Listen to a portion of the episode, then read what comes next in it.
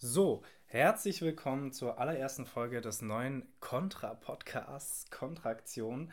Ähm, erst einmal schnell zur Vorstellung. Ich äh, sitze hier vor dem Mikrofon mit dem wundervollen Calypso. Calypso, wie geht's dir? Oh Mann, ey, das ist jetzt gleich, das ist genau die gleiche Situation, die ich auch mit Emma auf der Bühne hatte, dass mich immer alle Leute fragen, wie es mir eigentlich geht. Und ihr seid immer alle schneller als ich. Und ich sehe dein Grinsen. Das ist, das ist der Vorteil des Anfangs. Ja, ja. Ähm, doch, nee, mir geht es heute eigentlich ganz gut und ich äh, hoffe, dass es euch auch gut geht. Ja, mir geht's, mir geht's grandios. Ich äh, bin Nils. Äh, wir beide sind Teil äh, des Kunstkollektivs Contra, dem Kunstkollektiv aus Jena. Ähm, und da müssen wir natürlich erstmal einführen, das ist ja hier ein ganz neues Format eines noch sehr jungen Kollektivs. Und dann müssen wir mal sowohl den Podcast als auch äh, das Kollektiv kurz vorstellen. Und da unterbreche ich dich direkt weil ich, äh, weil, weil ich, deine, weil ich deine, Frage Dann von Arne. Das. Dann ähm, Nils, erklär uns doch mal, was ist eigentlich Contra? Äh, Contra wird äh, von uns mittlerweile immer als äh, Netzwerk, Plattform und äh, Veranstaltungsreihe vorgestellt. Ähm, direkt böse Blicke bekommen, wie kannst du es vergessen? ähm, Genau, ähm, ein, ein junges äh, Kollektiv aus äh, jungen KünstlerInnen, die vor allen Dingen Menschen, die noch nicht so viel Bühnenerfahrung, aber manchmal auch schon mehr Bühnenerfahrung haben, versuchen, eine Bühne zu geben. Ähm, und das äh, auf, mit einem sehr niedrigschwelligen Angebot, also meistens kostenfrei oder bisher immer kostenfrei, hoffentlich bleibt es auch so.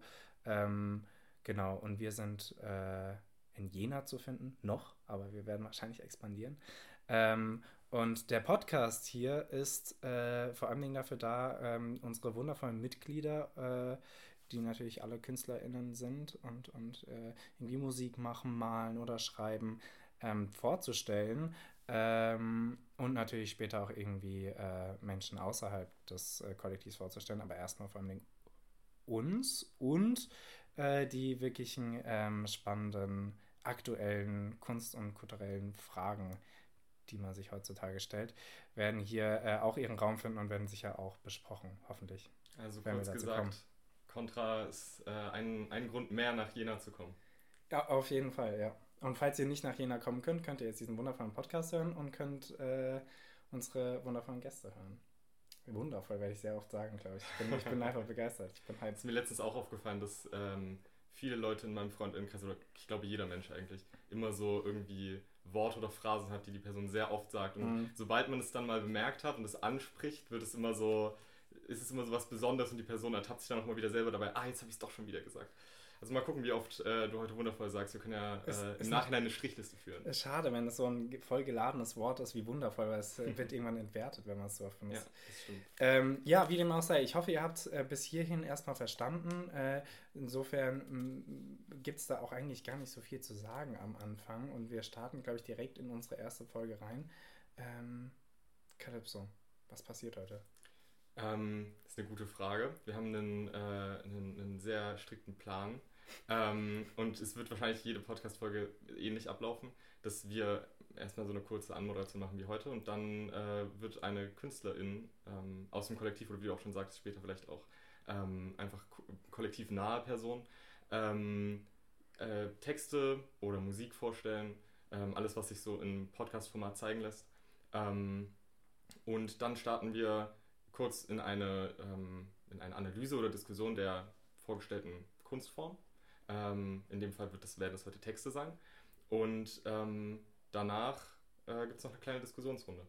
Genau. Und die Informationen, äh, die äh, in der nahen Zukunft anstehen, die für euch alle wichtig sind, werden wir euch hier natürlich auch mitteilen. Deswegen bleibt bis zum Ende drin und gespannt. Ähm, und äh, möchtest du noch kurz die Content Notes für heute nennen, damit alle Leute wissen, auf was sie sich einstellen können? So grob. Ja, genau. Ähm, grob geht es heute um das äh, Thema Kunst und Traurigkeit. Ähm, genau, also sowohl in den Texten als auch dann in der Diskussionsrunde beschäftigen wir uns mit dem Thema. Ähm, ja, ich glaube, das fasst es ganz gut zusammen. Ja, hervorragend. Dann ähm, bleibt uns, glaube ich, nichts anderes zu sagen, als unseren Gast heute zu begrüßen, oder? Kündige gern an. Möchtest du, darf ich. Ähm, heute zu Gast haben wir äh, Marie-Annette Moser äh, wundervoll, diesen Namen mal unironisch im ganzen Stück sagen zu können, mit ihrem neuen ähm, Gedichtsband Darf man schon so nennen, oder? Ja. Darf man so nennen. Dann hülle ich mich in Tra äh, Dunkelheit. Ähm, ihr neues Werk gerade erschienen, ähm, von vor einem Monat, zwei Monaten. Ganz jung, ganz neu auf dem Markt. Äh, könnt ihr alle gerne kaufen. Werden wir irgendwo sicher auch in eine ähm, Beschreibung verlinken. Werdet ihr auf jeden Fall genau. finden können. Ähm, genau, und Marie hat uns heute äh, vier Texte mitgebracht und viel mehr äh, will ich dazu auch gar nicht mehr sagen. Ähm, hallo Marie. Hi, ja, ich bin Marie und ich würde einmal direkt mit den Texten anfangen, bevor ich ein bisschen mehr dazu erzähle. Der erste Text trägt den Titel Bis meine Hand bröckelt und bricht. Ich atme dich, bis meine Lungenflügel an dir zerreißen. Du zupfst mir meine Federn, dann atme ich weiter, bis du mir die Luft zum Atmen nimmst. Krallst dich fest in meiner Haut, ziehst sie mit dir, ich wehr mich nicht, weil ich sie ohne dich nicht brauch. Ich mach aus meinen Nägeln Furchen in deinen Worten. Meine Hand trifft auf Stein. Lass mich zurück, wenn du nicht anders kannst. Reiß dich los von meiner Hand, bis sie bröckelt und bricht und nimm sie mit. Ohne dich will ich sie nicht. Du küsst mir meine Augen und zupfst mir meine Wimpern. Du schälst mir meine Lippen, dann hüll ich mich in Dunkelheit. Meine Haut ist dein loses Gewand in deiner Hand. Ich tu alles. Ich kann nicht ohne dich. Bitte bleib.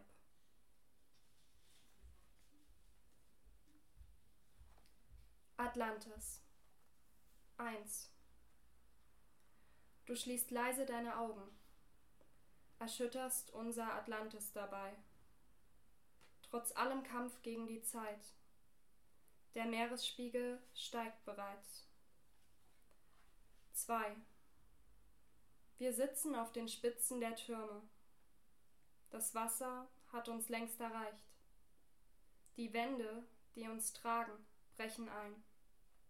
Du kannst nicht noch höher klettern. 3. Die Wellen reißen uns in zwei. Wir treiben gemeinsam in den Strömen, doch du wirst verschluckt von der Flut. Der Sturm hat immer nur nach dir gesucht. 4. Können wir ohne unser Atlantis sein? Es existiert nur noch in meinem Kopf. Du hast die Insel friedlich verlassen. Atlantis blutet Stürme und stürzt ein.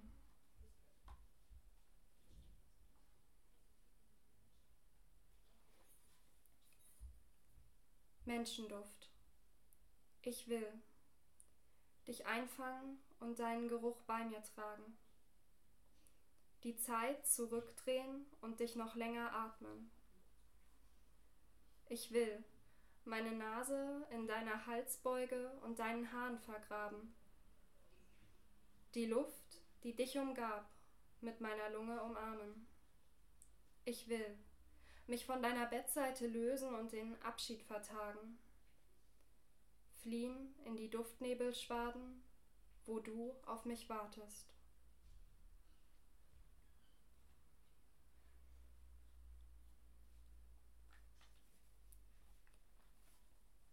Ich spuck mein Herz aus.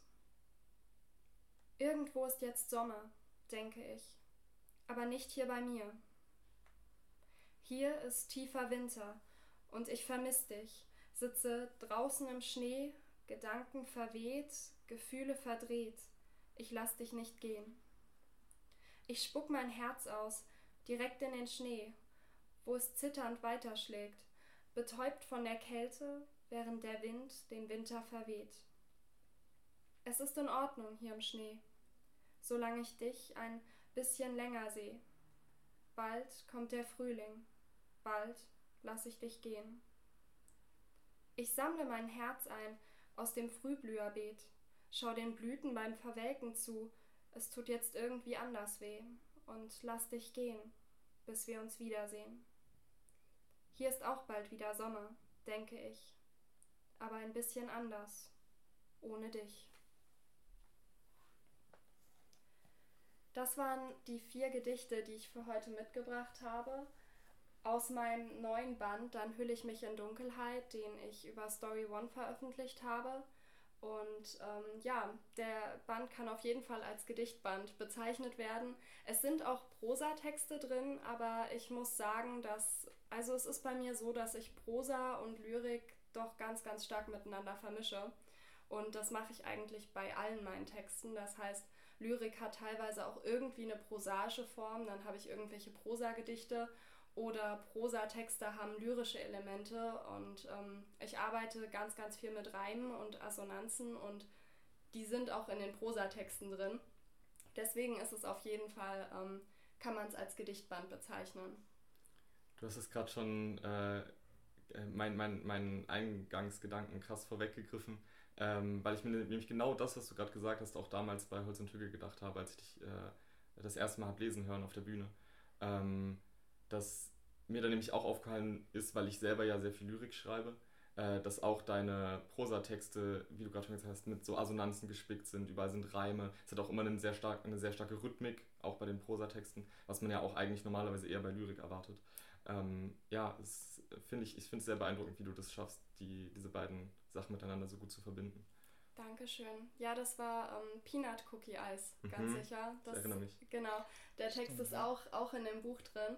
Und ähm, ja, damals bei Holz und Hügge habe ich auch einen anderen Text von mir ähm, nochmal mit vorgelesen, der beim Literaturforum dieses Jahr ausgezeichnet wurde.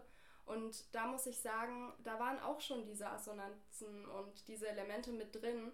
Aber ich glaube, das ist nochmal viel stärker bei Peanut Cookie Eis und bei meinen, meinen neueren Prosatexten ähm, vorhanden, als, als würde ich das irgendwie schulen. Mhm. Desto mehr ich schreibe, desto mehr Assonanzen und, und mehr Rhythmik ist am Ende in meinen Prosatexten. Also du würdest schon, du würdest schon sagen, dass, also zumindest höre ich das jetzt gerade so raus, dass es ähm, weniger wirklich ein sich aktiv damit also hinsetzen, damit auseinandersetzen und aktiv lernen, wie man es macht, ist, sondern dass das so ein bisschen automatisch kommt, damit je mehr man schreibt und je äh, dass du einfach immer mehr quasi deinen eigenen Stil damit findest. Ja, auf jeden Fall. Weil ich habe eine ziemlich lange Zeit nicht geschrieben. Früher habe ich immer sehr gerne geschrieben und dann ganz, ganz lange nur für mich selbst in, in Form von Tagebüchern. Und ich habe relativ spät wieder damit angefangen, das in, in eine Form zu packen, die ich nach außen tragen würde. Und ähm, da hat sich noch, also es hat gut funktioniert und es lagen mir viele Sachen auf der Zunge, die ich, die ich loswerden wollte sozusagen. Aber irgendwie ähm, hat es länger gebraucht, um bestimmte Formulierungen zu finden oder zufrieden sein mit der, also mit der Form. Und das ist irgendwie leichter geworden. Also es schreibt sich leichter von der Hand, desto mehr ich schreibe. Mhm. Das muss ich schon sagen. Apropos, du suchst ja, du bist ja schon sehr gewählt in deiner äh, Wortwahl. ähm, und äh, da ist mir und ich glaube auch Calypso vor allem Dingen ähm, Atlantis als äh, äh, Gedicht äh, sehr äh, ins Auge gesprungen, weil bei Atlantis dann doch. Atlantis ist für mich die, glaube ich, das Gedicht, wo ich am ehesten meine Gedichte wieder sehe. Es ist wirklich mhm. sehr verdichtet. Also es sind ja vier mal vier äh, Verse. Mhm. Ähm, und in diesen vier Versen ist aber so wahnsinnig viel reingepackt und äh, so viel auch. Ähm, Interpretationssache oder Interpretationsfreiraum, ähm, dass ich dich da auf jeden Fall, ich weiß, es, äh, wie, wie stehst du denn dazu, nochmal Fragen gestellt zu bekommen zu einzelnen Formulierungen oder was meintest du damit? Och, weil sehr der, gerne. Das ist, das ist gut finde, zu wissen, das werde ich auf jeden Fall fragen, weil darauf steht ja nicht jeder Künstler. Ja, ja das ist ja sehr unterschiedlich, ja. Ob, ob die kunstschaffende Person sich eher von, den, von ihren eigenen Werken so ein bisschen abgetrennt sehen möchte oder da quasi auch als Person irgendwie gerne Dinge dazu sagt. Also ich finde tatsächlich, dass, dass ich doch auch, auch etwas über mich selbst lerne, wenn ich mir Gedanken darüber mache, mhm. warum ich etwas so formuliert habe. Weil ich mir bei manchen Sachen mache ich mir tatsächlich vielleicht nicht so viele Gedanken, wie man dann am Ende denken würde, dass ich es getan habe. Und dann finde ich das aber ganz interessant, das so rückblickend nochmal zu reflektieren und zu schauen, ja, warum habe ich diese Formulierung eigentlich gewählt. Das Gefühl kann ich aber auch echt sehr gut nachvollziehen, was du sagst. Sehr oft kriegt man irgendwie so Feedback von Leuten auch, dass denen eine bestimmte Zeile richtig krass in Erinnerung geblieben ist und man dachte sich so, okay, ich hatte jetzt eigentlich andere Zeilen so als Highlight äh, beim, beim Schreiben ja, im Gefühl. Ähm, aber tr trotzdem dann jede Person bringt so ihre eigene Perspektive rein und dann fallen manchmal doch die Zeilen sehr doll ins Gewicht, über die man sich gar nicht so viel Gedanken gemacht hat. Ich kenne das Gefühl. Ja, das ja. stimmt. Ähm, also abgesehen davon, dass hier natürlich eine Dramaturgie aufgebaut wird über diese vier Kapitel. Du packst äh, in dieses Gedicht vier Kapitel rein mit vier Versen, wie gesagt. Und äh, das macht es natürlich nochmal leichter, da eine Entwicklung zu sehen oder einen Verlauf, einen Aufbau. Mhm. Ähm, Wären es fünf gewesen, hätte ich wahrscheinlich irgendwie eine äh, Tramtheorie drin gesehen, ah, ja. ähm, nach Aristoteles.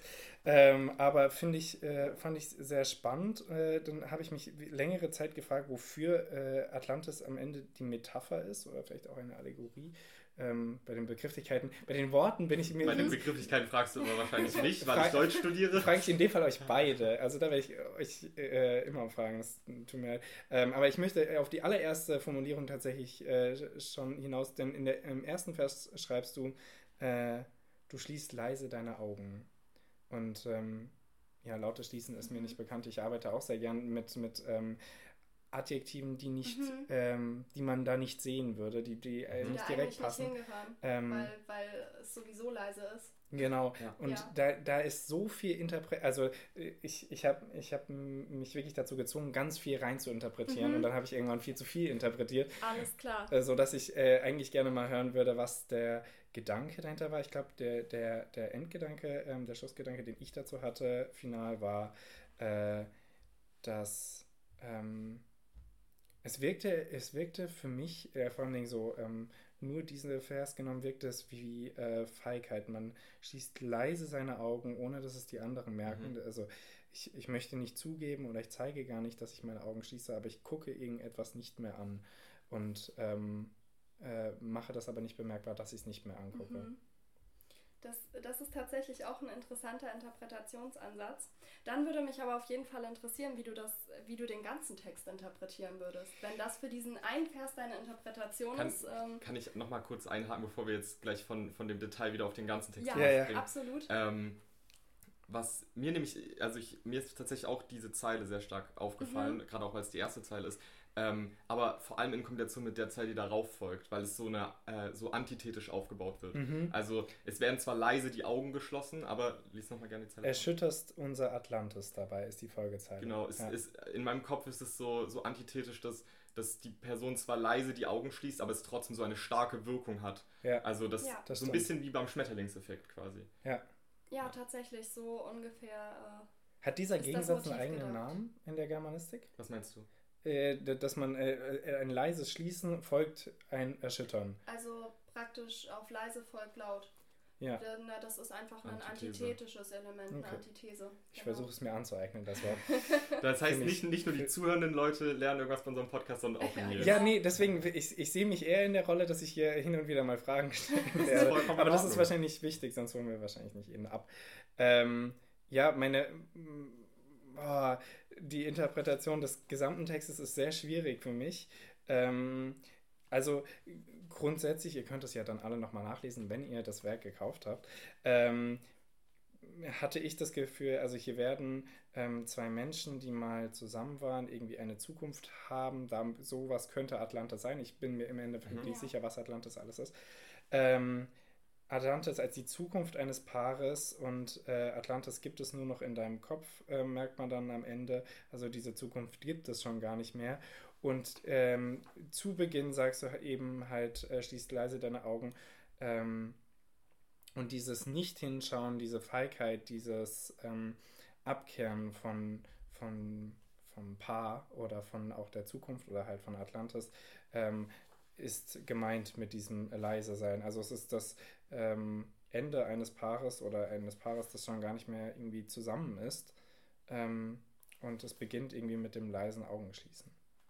Das ist wirklich, das meine ich total ehrlich, eine sehr interessante Interpretation, wo ich wirklich sagen muss, dass ich sie total nachvollziehen kann. Und das finde ich aber so schön bei Kunst generell, egal welche Art von Kunst, dass eine Person äh, diese Kunst auf ähm, eine eigene Interpretation beziehen kann. Und ich muss sagen, ich äh, habe bei diesem Text nicht irgendwie den Anspruch, dass eine bestimmte Interpretation am Ende daraus geschlossen wird. Ähm, weil ich finde, dieses Motiv Atlantis, dieses, dieses untergehende, ähm, verschwindende Atlantis kann eigentlich für alle Menschen was anderes sein, mhm. was mhm, anderes mhm. bedeuten. Ähm, ich muss auch sagen, bei mir ist es so, nicht hinter absolut jedem meiner Texte steht äh, eine, eine total subjektive Intention, dass ich sage, ich bringe jetzt was, was ich fühle, unbedingt in einen Text rein. Also ich habe auch schon versucht, Dinge aufzubauen, die ich so nicht gefühlt habe. Das ist sehr ähm, gut, dazu kommen wir gleich noch in der Diskussion auf jeden Fall. Ja.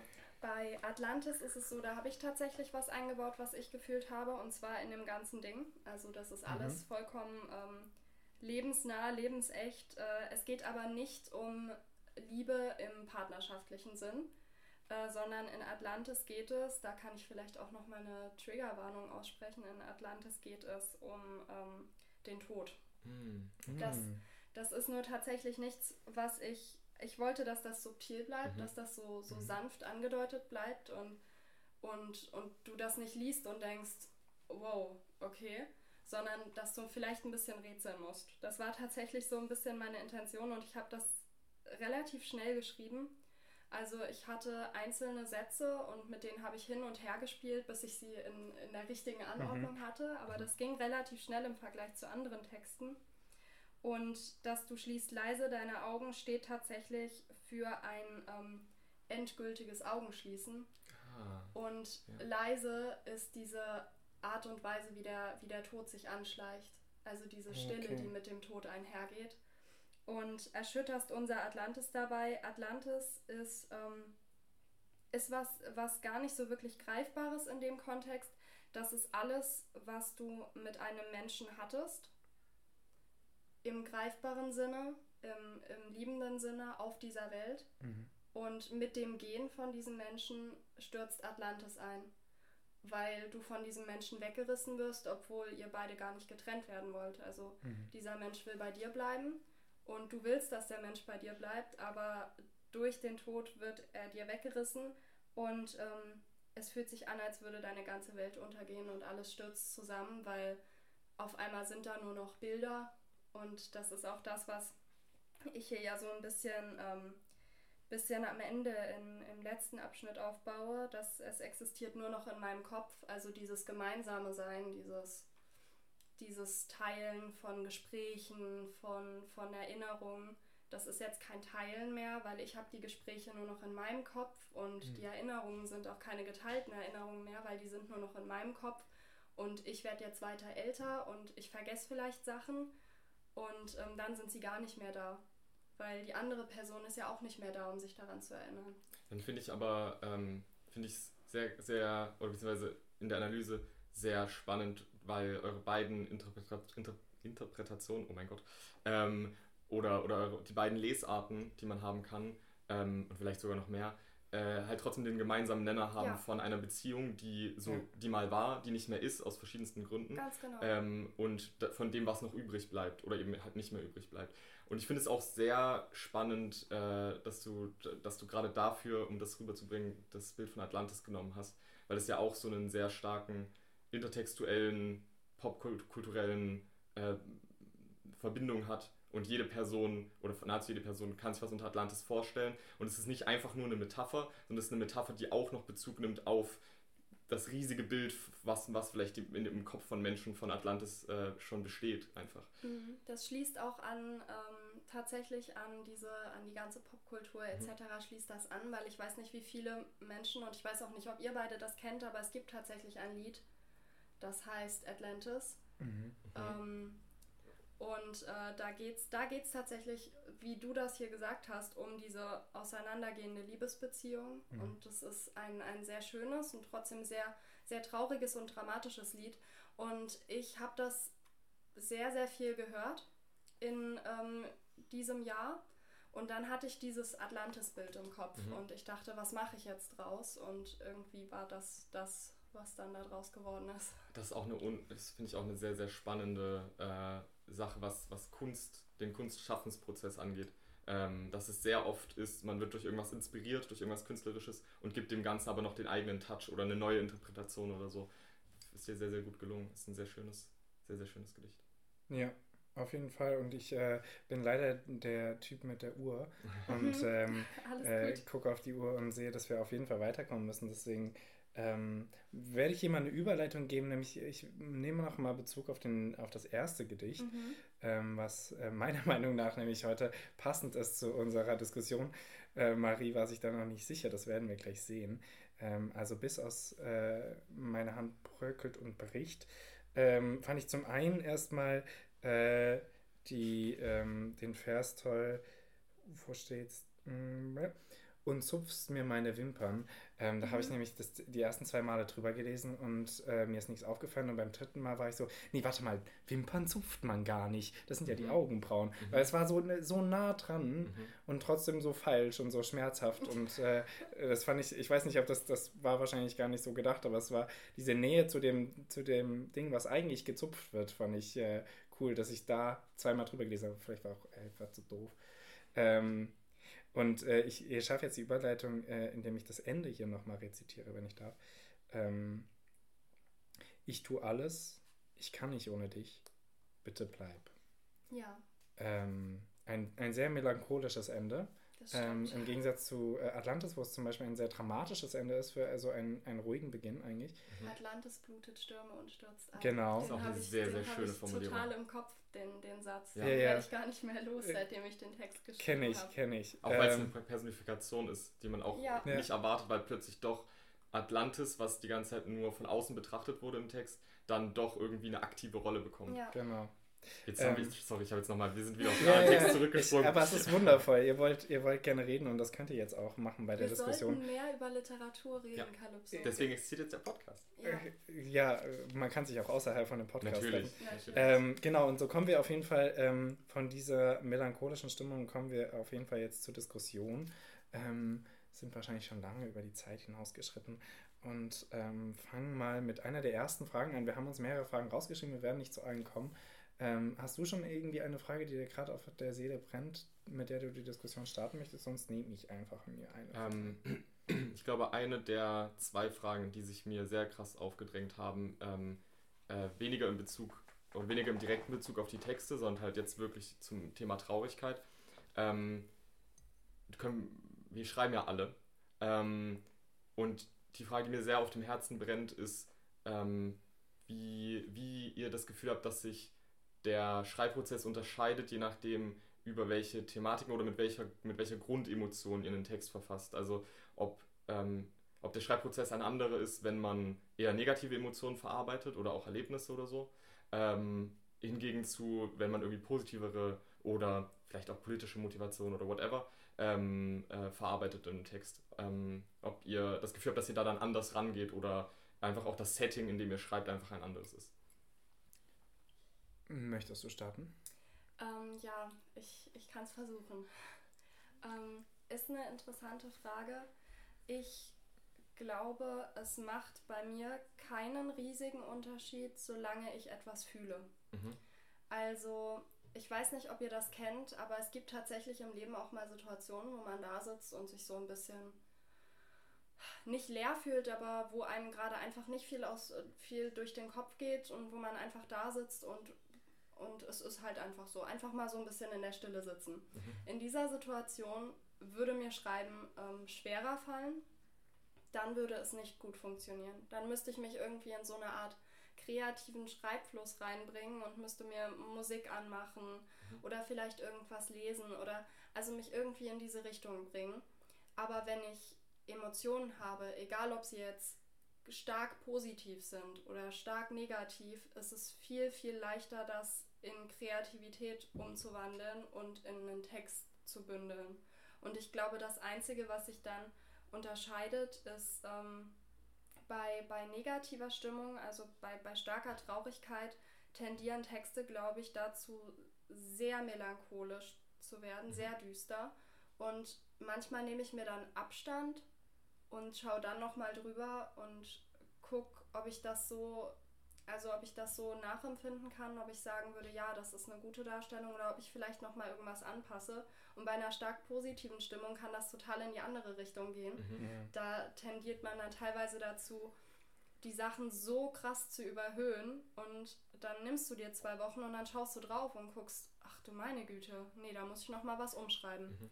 Ähm, Ja, aber also ich glaube, bei mir ist einfach das Wichtigste, dass ich mich in irgendeiner Art emotionaler, emotionaler Bewegung Mhm. ähm, befinde, um schreiben zu können. Aber du würdest sagen, dass du äh, aus, aus positiven Gefühlen, aus einer Euphorie herausschreiben kannst. Ja, ähm, Peanut Cookie Eis. Ist, ich komme wieder Ein darauf. grundsätzlich positiverer Text Das ist im Vergleich ein, zu anderen. Ja, das ist ein, einer meiner wenigen positiven Texte. Mhm. Und der ist tatsächlich aus einer positiven Stimmung raus entstanden, auch wenn er irgendwie trotzdem eine leichte Melancholie, sowas leicht Düsteres hat, wenn man das reinlesen möchte. Aber eigentlich ist das ein positiver Text, weil da Mhm. geht's, ähm, da geht's einfach um, um Liebe, also um ein liebendes Vermissen, aber in, im Bewusstsein, dass die andere Person zu dir zurückkommt und Mhm. du hältst, du hältst den, Platt im, den Platz im, im Bett warm. Hm. Und das ist ja eine viel positivere Stimmung. Ja, ich finde es nämlich tatsächlich schwierig, aus Euphorie zu schreiben, weil ich mit Euphorie meistens was Besseres anfangen kann. Dann Mhm. äh, tanze ich wild durchs Zimmer oder auch gut. äh, äh, singe laut und selten, in seltenen Fällen sitze ich dann da und schreibe. Ähm, ich würde, um auf deine Frage wieder zurückzukommen, Kalypso, ich würde schon sagen, dass ich nicht immer äh, große Gefühlsausbrüche brauche, eine große Immun äh, Emotionalität, um zu schreiben. Es reicht manchmal auch, äh, wenn die Atmosphäre stimmt. Ich glaube, Mhm. da muss man tatsächlich äh, nochmal stark unterscheiden, Atmosphäre und Emotion.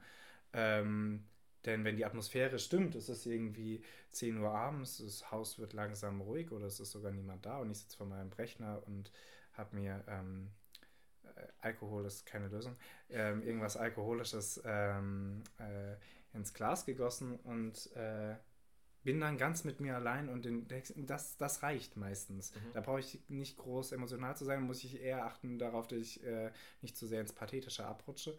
Ähm, aber es braucht es auf jeden Fall nicht. Und aus äh, wirklich ja, Verletztheit schreibe ich auch ungern. Eher mit Abstand und Melancholie, dann eher so Mhm. wie Marie. Okay, also wir haben, wir haben quasi einmal die, die Perspektive, äh, dass man eher aus einem emotional bisschen aufgeladener, aufgeladenere Stimmung, so aus einer, du, ich glaube, ich fand es sehr schön, dass, wie du es beschrieben hast, mit emotionaler Bewegtheit äh, Mhm. schreibt. Und auf der anderen Seite, dass, ähm, dass schon das Setting eher in der, in der, in der Wichtigkeit überwiegt, äh, Mhm. um emotionale Texte auch zu schreiben. Ja. Es Ja. gibt aber tatsächlich auch noch was, was Mhm. da so mit reinspielt. Ich glaube, was bei Texten, äh, also oder beim Schreiben, allgemein Kunst machen, ganz oft auch eine Rolle spielt, ist, wie frei man im Kopf ist. Das hat vielleicht auch was mit Das stimmt, Atmosphäre ja. zu tun. Mhm. Aber ich muss sagen, manchmal bin ich im Kopf nicht frei genug, um zu schreiben, selbst, selbst wenn ich gerade emotional bewegt bin. Mhm. Und ähm, ich habe das zum Beispiel bei dem titelgebenden Gedicht in diesem Buch gehabt. Den habe ich nämlich äh, in der Schreibwerkstatt auf Burg Ranis geschrieben, Hm. wo ich diesen Sommer war. Und das war nicht lange, aber dieser Ort ist, also du kommst durch das Tor und du lässt irgendwie alles hinter dir. Also dein Kopf ist komplett frei. Mhm. Und äh, ich habe ein Bild bekommen, sollte dazu schreiben und da ist dieses Gedicht entstanden innerhalb von 20, 30 Minuten. Und ich habe da auch nichts, ich glaube, ich habe nicht mehr viel dran geändert. Also da war mein Kopf frei genug. Wisst ihr, wie ich meine? Ja, ja, Mhm. auf jeden Fall. Finde ich, finde ich gut. Also äh, ich stelle dir jetzt die Frage explizit mal nicht zurück, Ja. Calypso, ähm, um hier mehr äh, Varianz reinzubekommen. Mhm. Also wir halten fest, äh, Freiheit spielt eine große Rolle, Atmosphäre und auch Emotionalität, aber es muss nicht gegeben sein, aber Freiheit hilft auf jeden Fall, das würde ich jetzt so unterschreiben. Also es kann alles zusammenkommen, aber muss Genau. nicht. genau. Genau. Ähm, und ich würde mal hier eine andere Leitfrage in den, in den Raum stellen, die sehr groß ist. Ich hoffe, wir kriegen sie irgendwie in klein gedampft. Ähm, denn passend zu uns allen, wir schreiben sehr viel, wie du schon gesagt hast, aber wir schreiben auch sehr viel halt melancholische Mhm. oder ähm, doch traurige oder verletzte Texte. Ähm, und jetzt natürlich ähm, die Frage, musst du als Mensch, der schreibt, Schmerz empfunden haben, um so wie man es in Maries Buch jetzt hören konnte, zu schreiben oder ähm, geht das auch anders? Muss man grundsätzlich Schmerz haben, um zu schreiben und muss man äh, Schmerz empfunden haben, um so zu schreiben? Zwei Geht die verschiedene Frage Fragen. Die, die. Frage geht in den Raum. An. Die Frage geht in den Raum. Äh, ihr könnt beide sehr gut, glaube ich, darauf antworten. Ähm, ich denke, dass. Ich würde ich würd die Frage vom anderen Ende aus, glaube ich, anfangen zu beantworten. Ich würde sie anders stellen. Nein, nein, nein, nein, ich finde ich find sie sehr gut. Ich würde sie nur, glaube ich, vom anderen Ende aus beantworten. Ähm, und zwar Menschen, die diese Texte rezipieren und sie ähm, entweder nachempfinden können, weil aus persönlichen Erlebnissen und Vergangenheit vielleicht, ähm, oder, oder zumindest, wenn der Text sehr gut geschrieben ist, ähm, auch ohne einen bestimmten Background zu haben und ähnliche Dinge erlebt zu haben, äh, zum Beispiel vielleicht auch noch nie eine Beziehung hatten oder so, ähm, das dann trotzdem nachempfinden können, mhm. weil der Text so gut geschrieben ist. Ähm, da denke ich, dass, dass da zumindest die, also dass da zumindest eine, eine, gewisse, eine gewisse Art von Schmerz als, als unter, darunter äh, liegende Basis da sein muss. Mhm. Und ähm, dementsprechend würde ich, glaube ich, ich habe jetzt ein bisschen drumherum geredet, damit ich äh, mir Gedanken über deine eigentliche Frage machen kann. Ähm, Clever. Deswegen würde ich tatsächlich, glaube ich, auch sagen, man muss nicht alles eins zu eins ähm, irgendwie, irgendwie empfunden und dann verarbeitet haben. Also ähm, sehr oft sind ja auch, äh, gibt es ja auch einfach ein künstlerisches oder ein, ein ähm, wie sagt man, lyrisches Subjekt, ähm, das da spricht. Also es müssen nicht immer eigene Erlebnisse sein. Aber ich glaube trotzdem, man muss irgendwie einen Bezug zu den Sachen haben, die man schreibt. Und wenn es eben melancholische Dinge sind, wenn es, ähm, wenn, wenn Schmerz in dem Text drin steckt, dann muss mhm. auch irgendwann mal irgendwo Schmerz gewesen sein, aus dem das heraus entwachsen ist, glaube ich. Okay, wie siehst du das? Ja. Also ich äh, würde mich da, glaube ich, so ein bisschen anschließen. Man muss nicht alles erlebt haben, was man schreibt. Dann würden viele, viele großartige Romane vermutlich niemals funktionieren. Ähm, denn also diese, dieser gewisse Grad an, an Einbildungskraft, der muss erlaubt sein. Aber jede Einbildung basiert in irgendeiner Art und Weise auf Gefühlen oder Stimmungen, die wir schon hatten. Mhm. Weil wir können, wir können uns nicht einfach etwas ausdenken, was nicht irgendeine Wurzel in unserem Bewusstsein und in unseren Gefühlen hat, meiner Meinung nach. Ja. Das heißt, wenn ich jetzt ein, ein Gedicht schreibe über Zerrissenheit nach einer Liebe, nach einer Liebeserfahrung, da muss ich mich nicht zwingend selbst in diesem schmerzlichen Stadium befinden, aber es ist zuträglich, dass ich äh, mich schon mal in, in solchen Schmerzen befunden habe, auf jeden Fall. Und ich glaube, was auf jeden Fall stimmt, ist, dass, ähm, dass man mit Schmerzen wächst, in mehr als einer Hinsicht. Also, dass man im Leben wächst durch Schmerzen und dass man aber auch tatsächlich literarisch wächst durch Schmerzen. Das würde ich schon sagen. Also, ich muss sagen, ähm, ich habe dieses Jahr wirklich viel getrauert. Das, das ist so. Und ähm, ich glaube, es hat mich in meinen Texten besser gemacht. Das finde ich eine find ich eine sehr starke Erkenntnis. Also nicht, nicht unbedingt schön, vor allem eben, dass man ja. so viel Schmerz empfunden, empfunden hat oder empfinden musste. Ähm, aber es ist trotzdem, glaube ich, eine sehr starke Erkenntnis, das daraus zu ziehen und halt quasi auch irgendwie was Positives für die eigene Kunst daraus zu ziehen. Und ich stimme dir auch vollkommen zu bei dem, was du gesagt hast, mit ähm, man muss nicht eins zu eins in der Situation gewesen sein, die man beschreibt, aber man muss einen Gefühlspool haben, aus dem man schöpfen ja, kann, der genau. eben irgendwie in Verbindung damit steht. Und damit kommen wir eigentlich zum, zum wichtigsten Punkt, den Calypso und ich da vor uns schon äh, gedacht haben, der ähm, ganz dramatische Konsequenzen hat, wenn man ihn nicht ernst genug nimmt. Ähm, ich glaube, wir sind alle deiner Meinung, äh, dass äh, Schmerzen einen künstlerisch weiterbringen können. Ähm, meine Erzählung, wenn sie dann endlich mal fertig ist, die funktioniert momentan nicht so gut, weil ich ähm, ziemlich happy bin. ähm, und äh, so geht es euch wahrscheinlich in, in vielen Situationen auch, dass man halt, dass einem irgendwann die Inhalte ausgehen, dass dem, dieser Pool dann irgendwie doch nicht mehr so ähm, schöpfungsreich ist, wie man äh, es gerne hätte. Äh, es darf auf jeden Fall nie ähm, andersrum sein, dass man verletzt sein will, damit oder diese Verletzung sucht, den Schmerz sucht, damit man bessere Kunst schafft. Das will ich hier tatsächlich nochmal äh, so sagen. Ich glaube, das funktioniert auch nicht. Ich glaube Wenn tatsächlich. Das so ist, ich glaube du? tatsächlich schon, dass Menschen sich okay. verlieren können und sich selbst zu einer Karikatur einer Kunstfigur machen, mhm. machen können, ähm, wo sie sagen, ja, ich bin Nils, ich bin Nils der Traurige und ich ähm, schreibe gute Texte, die alle traurig und melancholisch sind. Wenn man äh, sich eben damit personifiziert und das ist ganz gefährlich mhm. und äh, deswegen, ich finde es, wie Calypso schon gesagt hat, ich finde es hervorragend, wenn man aus Schmerz, wenn man da äh, A, einen Katalysator findet in der Literatur, äh, und im Schreiben, dass man da das verarbeiten kann, dass man sich dann auch besser fühlt, dass man dann auch besser schreibt, wenn man mehr empfindet, auch wenn es oft irgendwie ähm, vielleicht was Trauriges oder Melancholisches ist.